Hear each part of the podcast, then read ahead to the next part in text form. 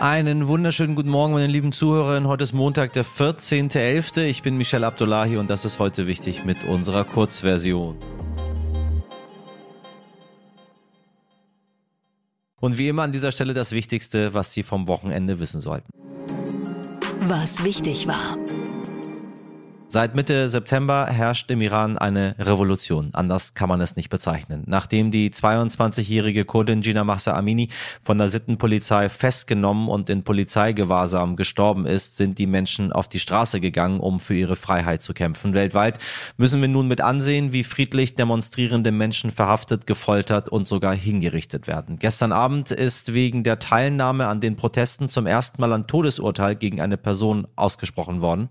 Bundeskanzler Olaf Scholz Scholz hat, wie ich finde, lange, lange, lange, lange genug dazu geschwiegen. Jetzt hat er sich endlich geäußert und positioniert sich ungewöhnlich hart gegen die iranische Regierung. Ich glaube, das hat mit dem maximalen öffentlichen Druck auf den Bundeskanzler zu tun, der ihn aus seinem Schlaf geweckt hat. Immerhin. So, das ist auch angekommen. Der iranische Außenamtssprecher Nasser Kanani hat sich schon gemeldet und der Bundesregierung empfohlen, zurück zur Besonnenheit zu finden. Die Aussage des Bundeskanzlers sei provokativ, einmischend und undiplomatisch und er warnt vor langfristigen Schäden der historischen Beziehung zwischen dem Iran und Deutschland.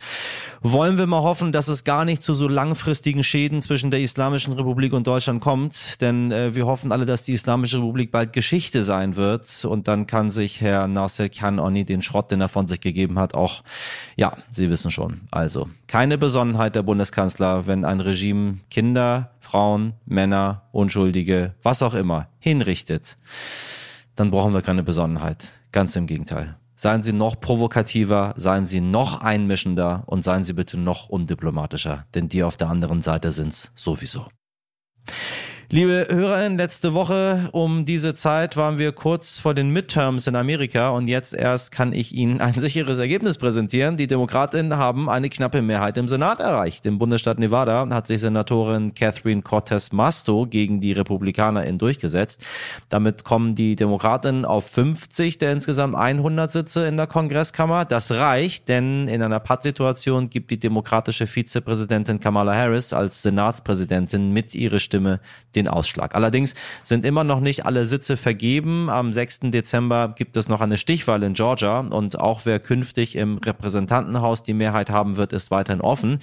Ja, ja, ja, ja, ja, das dauert, bis alle Ergebnisse feststehen. Haben Sie auf jeden Fall genug Zeit, sich noch einmal in unserer Folge 400 und 398 ausführlich über die Midterms zu informieren. Am Sonntagnachmittag ist es in Istanbul in der bekannten Fußgängerzone Istiklal zu einer Explosion gekommen. Die Details waren gestern Abend noch unklar, aber der türkische Präsident Erdogan sprach von einem hinterhältigen Anschlag. Seinen Angaben zufolge sollen mindestens sechs Menschen getötet und über 50 verletzt worden sein. Um Panik und Angst in der Bevölkerung zu vermeiden, hat die türkische Rundfunkbehörde eine Nachrichtensperre erhoben. Was wichtig wird.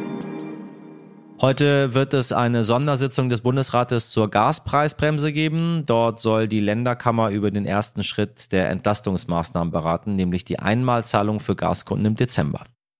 Für Dienstag hat Donald Trump eine sehr große Mitteilung angekündigt. Ja, was wird das wohl sein? Ja, ich kann mich kaum auf meinem Stuhl halten von Neugier. Also, mit ziemlicher Sicherheit wird es bei dem Statement um seine schon erwartete Präsidentschaftsbewerbung für 2024 gehen. Ob ihn die knappe Niederlage seiner Partei im Senat bei den Midterms von einer Kandidatur abhält, bleibt abzuwarten. Ich glaube ja eher nicht. Der amtierende US-Präsident Joe Biden hat übrigens auch noch nicht offiziell erklärt, ob er in zwei Jahren erneut antreten möchte.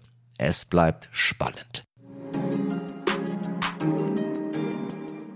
Man macht sich geradezu lächerlich, wenn man behauptet, dass Sport nicht politisch ist, sagt unser heutiger Gast, der Historiker René Wildange. Dass die WM in Katar hochpolitisch ist, können wir gerade jeden Tag erleben, denn selten war ein großes Sportereignis so umstritten wie dieses. Die WM der Schande wird sie genannt. Dass sie überhaupt in Katar stattfindet, dürfte mit sehr viel Schmiergeldern zustande gekommen sein. Die luxuriösen Sportstätten sind von GastarbeiterInnen gebaut worden, die zum Teil wie Sklaven gehalten wurden.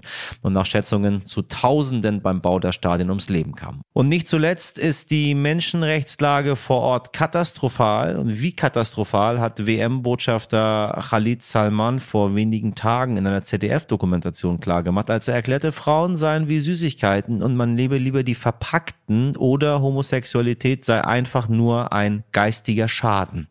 Mhm. Die Welt zu Gast bei Freunden.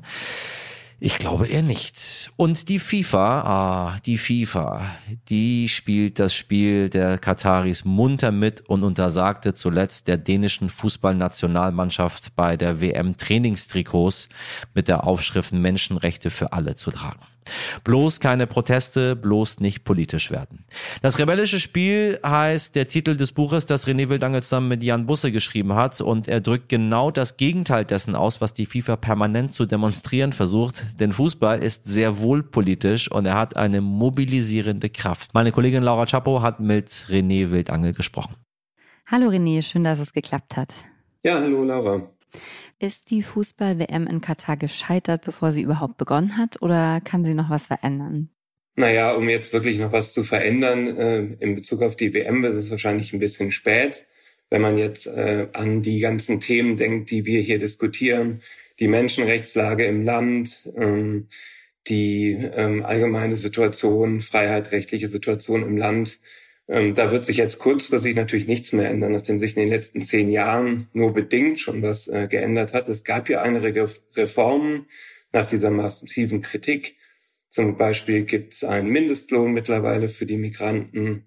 Ähm, dieses Sponsorensystem, was eine enorme Abhängigkeit schafft, das ist aufgehoben mhm. worden. Aber diese Dinge werden weiterhin noch äh, umgangen. Die Situation ist weiterhin schwierig. Und ich glaube, die große Frage, die, die sich jetzt viele stellen, ist, was passiert am Tag X nach dieser Weltmeisterschaft? Wenn der mhm. ganze Zirkus weiterzieht, wenn überhaupt keine Aufmerksamkeit mehr da ist, wird es dann überhaupt noch eine Möglichkeit äh, geben, etwas zu verändern, weil dann ist die Aufmerksamkeit weg und dann wird es wahrscheinlich ganz schwierig. Immer wieder heißt ja auch, Sport hat nichts mit Politik zu tun. Wir haben das auch schon ganz stark beim Football in den Staaten zum Beispiel erlebt. Jetzt hat aber auch die FIFA in einem Brief dafür plädiert, dass der Fußball und nicht die politischen Debatten im Mittelpunkt der WM stehen sollten. Wie siehst du das? Also ist der Sport von der Politik überhaupt zu trennen? Ja, das ist der alte Mythos der FIFA und der alte Mythos der Funktionäre, dass man eben so tut, als sei der Sport nicht politisch. Ich glaube, wir wissen eben aufgrund der ganzen Themen, die wir jetzt äh, besprechen in Katar, aber auch nicht nur in Katar. Ähm, wir hatten ja auch eine Weltmeisterschaft in, in Russland. Wenn man in die Geschichte schaut, haben wir noch viele andere Beispiele, die ja noch viel krasser sind. Äh, wenn ich nur die WM in Argentinien 1978, eine Weltmeisterschaft, die in einer Militärjunta ausgetragen wurde, oder die Olympischen Spiele äh, in Berlin 1936 natürlich. Mhm. Also man macht sich geradezu lächerlich, wenn man behauptet, dass der Sport nicht politisch ist, weil wir haben einfach viele Beispiele in der Geschichte dazu. Und diese WM, die ist hochpolitisch und das können wir jeden Tag gerade in der Debatte darüber auch erleben. Und das war auch mhm. ein bisschen der Hintergrund für unser Buch, was wir gemacht haben, ähm, dass wir eben zeigen wollten, der Fußball ist sehr politisch. Das ist hochproblematisch in Bezug auf Katar. Es gibt aber auch positive politische Kräfte des Fußballs. Und da mhm. haben wir eben auch in andere Länder geguckt, wie zum Beispiel äh, Ägypten, wo Fußballfans durchaus eine gewisse Rolle gespielt haben beim Sturz von Mubarak, dem Diktator 2010, 2011, mhm. die da auf die Straße gegangen sind. Es gibt so eine mobilisierende Kraft des Fußballs, die auch für Rechte eintritt. Aktuelles Beispiel wäre auch wieder Iran, wo sich auch viele Fußballer mit den aktuellen Protesten ja. solidarisieren. Claudia Roth hat jetzt in dem Vorspann eures Buches auch geschrieben, dass die WM eine Chance für Reformen sein kann. Glaubst du das also dann auch, dass das so einen Effekt haben könnte? Naja, ich habe es ja schon angesprochen, wir haben einige Reformen schon erlebt, konkrete. Mhm. Ähm, zum Beispiel was die Arbeitsrechte der Migranten angeht. Das, das ist so. Nur werden die Reformen vor Ort eben nicht immer umgesetzt, sondern sie werden weiterhin umgangen. Und das ist mhm. natürlich mhm. jetzt die große Frage, äh, einmal in Bezug auf Katar, wie geht man damit um? Was ist der beste Weg? Da steht ja auch die Frage nach einem Boykott im Raum. Auch da mhm. ist es natürlich jetzt ein bisschen spät. Ähm, das hätte man sich früher überlegen müssen, wenn man wirklich hätte sagen wollen, wir führen diese Weltmeisterschaft unter diesen Bedingungen nicht durch.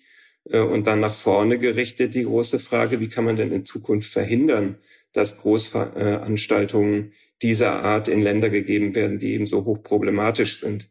Wir haben für 2030 schon Kandidaten, die sich beworben haben oder bewerben wollen. Mhm. Eine Bewerbung ist unter anderem von Saudi-Arabien hier ja. ähm, mitgestaltet, die auf dem Tisch liegt. Und das ist die große Frage nach vorne. Wie kann man eigentlich Standards schaffen, dass, äh, dass wir das in Zukunft vermeiden können, äh, dass solche Großveranstaltungen in solche hochproblematischen Länder gegeben werden und wir dann sozusagen relativ hilflos diskutieren, wie können wir denn noch Reformen hier ähm, durchführen, wo die Situation aber schon sehr, sehr schwierig ist. Heute nicht ich.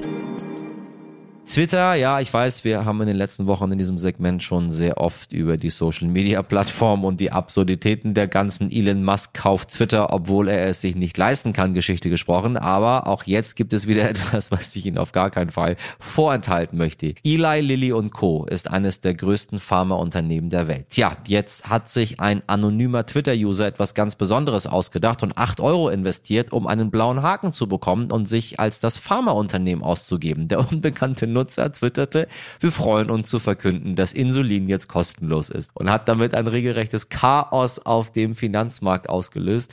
Nach nur ein paar Stunden fiel der Aktienkurs am Freitag um etwa fünf Prozent. Da half es auch nichts, dass ähm, ja, der wahre Eli Lilly Account sich entschuldigte und die Verwechslung aufklärte.